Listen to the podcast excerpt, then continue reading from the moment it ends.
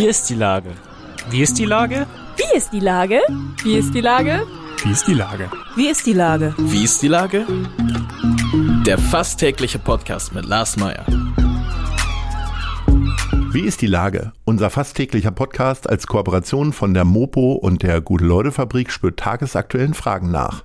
Mein Name ist Lars Meyer und ich rufe fast täglich gute Leute aus Hamburg an. Unser Partner, der das diese Woche möglich macht, ist das Mercado in Altona. Am Sonntag, den 6.11., ist verkaufsoffener Sonntag und Blaulichttag im und um das Mercado. Unter dem Thema Ehrenamt laden bereits zum fünften Mal verschiedene Organisationen zum Engagieren und Mitmachen ein. Das war Werbung. Herzlichen Dank. Heute befrage ich den Geschäftsführer der Airport Gallery und den Buchautor Anaisio Gedjes. Ahoi, Anaisio. Ahoi, Lars. Ich grüße dich. Du warst gerade mit deiner Biografie, die ja schon im Frühjahr erschienen ist, auf der Frankfurter Buchmesse.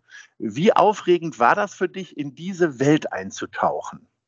Ja, das war schon ein bisschen aufregend, äh, weil das ist ähm, das erste Mal, wo ich überhaupt äh, auf einer Buchmesse war, sowohl als Aussteller als auch als äh, Privatmenschen. Und das war schon sehr spannend. Also ich war da insgesamt sechs Tage. Das war wirklich viel Arbeit. Ich bin jeden Tag um äh, 7 Uhr morgens aufgestanden äh, und äh, schnell gefrühstückt im Hotel und dann direkt auf der Messe. Es ging schon um 9 Uhr los.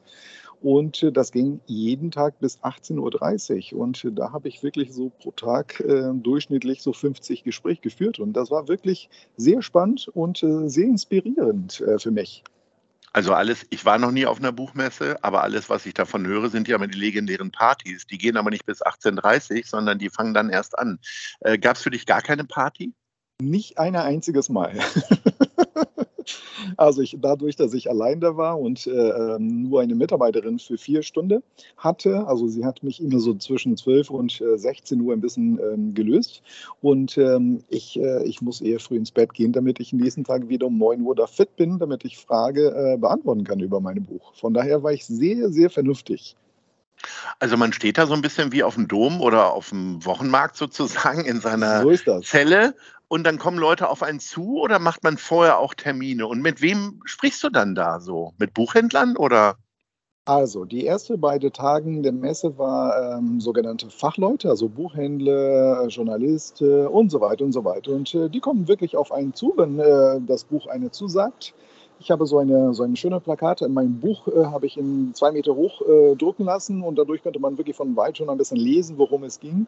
Und viele Leute sind da stehen geblieben und hat erstmal die kurze Zusammenfassung von meinem Buch gelesen und dann kamen wir da ins Gespräch. Und äh, ab den dritten Tage dann war die normale äh, Messebesuchen und das war querbeet und äh, das war wirklich toll. Also viele Brasilianer sind vorbeigekommen, sobald sie gesehen haben, dass ich aus Brasilien gekommen bin, sind die angehalten, haben Bücher gekauft. Das war wirklich eine tolle Sache. Sache, also ein guter Mix.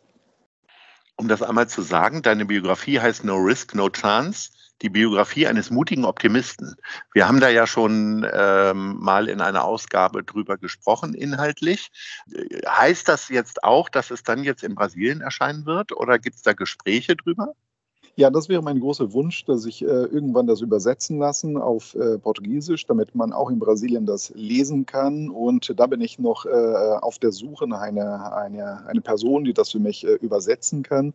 Und das äh, sicherlich ist mein Ziel, in Brasilien irgendwann diese Biografie auch zu präsentieren.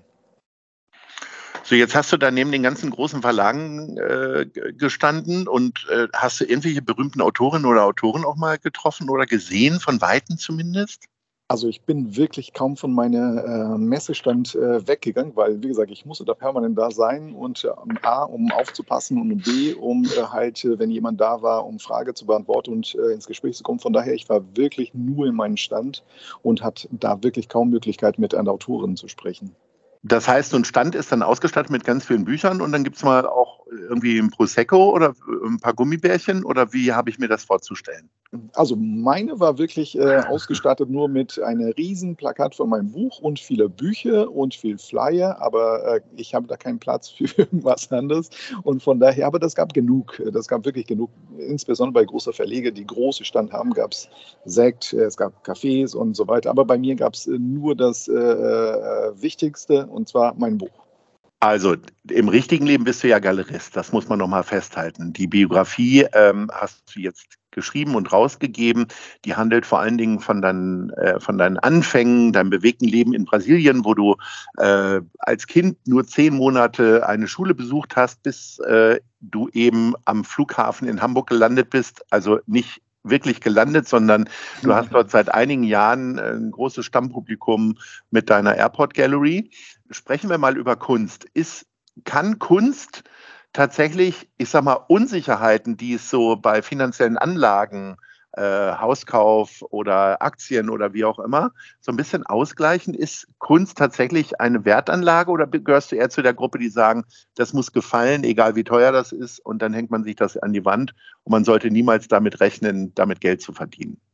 Nee, Im Optimalfall äh, ist genau beides, also sowohl äh, für die Augen als auch als Wertanlagen. Aber klar, man muss wissen, äh, was man kauft. Äh, investiere ich in einen jungen Künstler, dann äh, muss ich halt mit dem Risiko umgehen, dass vielleicht der Künstler doch nicht äh, ja, bekannt wird und sein Preis nicht steigt. Kaufe ich dagegen eine, einen namhaften Künstler, wo ich weiß, dass er seit Jahren durchgehend seinen Preis stetig oder permanent steigt, dann ist klar, dass eine, eine richtige Wertanlage ist. Und vor allem, wenn er ein guter Künstler ist, kannst du jederzeit äh, sein Kunstwerk in einer Galerie äh, wieder verkaufen oder durch ein Auktionshaus. Und das ist äh, wirklich eine Wertanlage und das darf man nicht unterschätzen. Wie oft passiert das denn im Monat, dass jemand kommt und sagt, hier habe ich vor einigen Jahren äh, bei dir gekauft, kannst du mir das jetzt abnehmen, weil ich möchte mir, äh, keine Ahnung, ein Segelboot kaufen oder so? Ich hatte gerade, gerade wirklich sehr aktuell einen Fall. Ich hatte einen Kunde aus Wiesbaden, er hat äh, eine Figur von einem bekannten Bildhauer gekauft vor vier Jahren und jetzt äh, hat er gesagt, Mensch, ich brauche da ein bisschen äh, einen Austausch. Dann hat er gegeneinander Figur bei mir gekauft und hat diese Figur, die er damals vor vier Jahren gekauft, in Kommission gegeben. Also das heißt, das gehört ihm, aber ich biete das direkt in meine Galerie zum Verkauf an.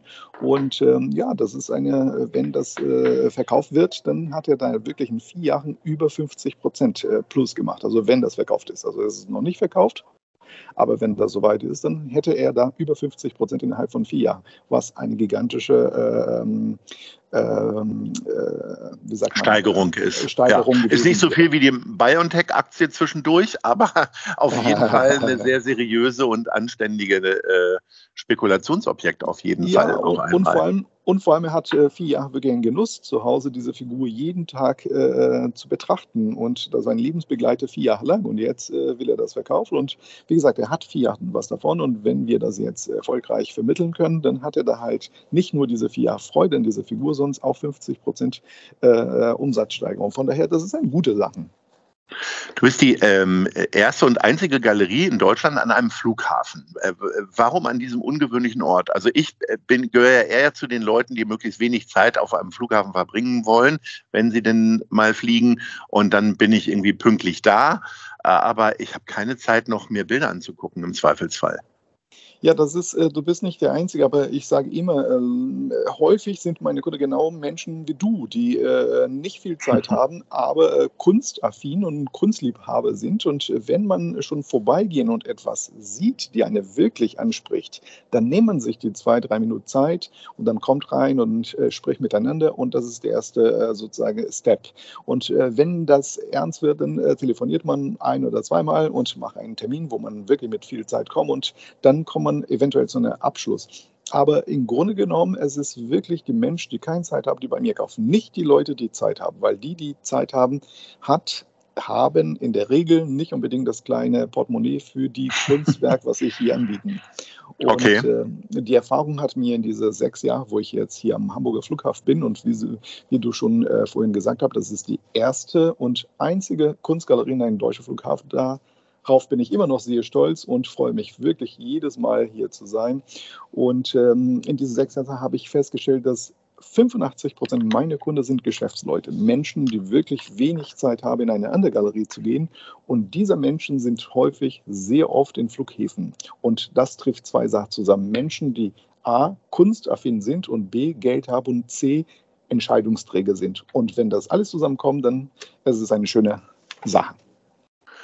Ach, das hört sich ganz fantastisch an. Jetzt ähm, ist natürlich nur noch die Frage, hast du Kunst für Leute wie mich, äh, die vielleicht nicht so viel Geld ausgeben wollen und die vielleicht auch eine hohe Hamburg-Affinität haben? Also hast du Hamburger Künstlerin? Ja, ich habe einen Künstler hier, nicht direkt ein Hamburger, aber das ist ein Mhm. Holländer, der in Hamburg lebt. Äh, Er Mhm. macht wunderschöne Stiere und ist exklusiv in meiner Galerie äh, zu haben. Und ähm, wir fangen jetzt an mit einer limitiert Auflage von dieser Künstler, weil die Original äh, werden immer teurer, weil die gefragt sind. Und bei einer limitiert Auflage von einem, ja, ein großes Bild, 100 mal 140, liegen wir momentan bei 4000 Euro, was überschaubar ist und äh, fast für jede zugänglich, auch für dich. 4000 Euro. Naja, also äh, bei Kunst gibt's ja auch kein billig oder teuer, sondern wertvoll. Ne? Es, ähm, Absolut. und insofern wird das ja wahrscheinlich so sein. Zum Abschluss unseres Gesprächs kommen wir zur Top 3. Und äh, du äh, hast ja wahrscheinlich mit sehr vielen Geschäftsleuten zu tun. Deswegen haben wir uns überlegt, was sind denn so die tollsten Business-Clubs? Äh, weih uns da mal ein, äh, wo man sich so tummelt, um sich auszutauschen, ob jetzt privat oder mit äh, Freizeitgeschichten äh, oder aber natürlich äh, äh, über berufliche Dinge. Ja, das ist eine schöne Sache. Insbesondere Hamburg bietet wirklich sehr viele äh, Businessclubs und ich selber bin in einige hier Mitglied. Äh, ich nenne Ihnen die drei, die ich hier ausgewählt habe. Also einmal äh, die Anglo-German Club, wo ich jetzt Mitglied bin, direkt an der Mhm. Alster mit einem wunderschönen Blick. Und Muss man sich da auch immer ordentlich dann anziehen, so mit Krawatte und so? Äh, man muss ordentlich sich anziehen, aber Ja. Ist nicht Pflicht, aber ein Sakko ist schon Pflicht, also Business Look Okay. ist schon Pflicht. Mhm.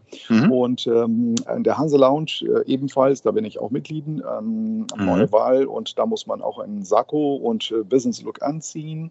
Mhm. Und äh, da treffe ich mich äh, dann, wenn ich halt Kunde haben oder Künstler oder äh, Mhm. einfach essen gehen. Und äh, meine, meine dritte Club ist natürlich der Club der Optimisten. Ähm, wir treffen Oh uns ja. äh, zweimal im Jahr, einmal im Frühjahr und einmal im, Herbst und kürt dort einen Optimist des Jahres. Und äh, als Optimisten ist der Club wie für, für mich gemacht. Also ich liebe diesen Club, aber es ist einfach, ich fühle mich einfach da sehr, sehr wohl. Das ist ein Top-Club. Und gibt es natürlich eine, eine andere Club in Hamburg, die ich nur empfehlen kann. Das ist der Hamburger Spitzen. Also da sollte jede, jede darüber informiert sein. Das ist ein Top-Club. Das ist ein schöner Insider, mein lieber Anaisio. Aber ich bin auch im Club der Optimisten und ich finde allein den Titel einfach so großartig. Ich werde Absolut. auch immer mal wieder darauf angesprochen, wenn Leute das bei LinkedIn oder Xing irgendwie lesen und es ist immer wieder lustig zu erklären. Mein Absolut. Lieber, äh, wir sehen uns ganz bald und äh, ich wünsche dir alles Gute am Flughafen und äh, sage Ahoi. Ich danke dir und ich freue mich, dich bald zu sehen und Ahoi.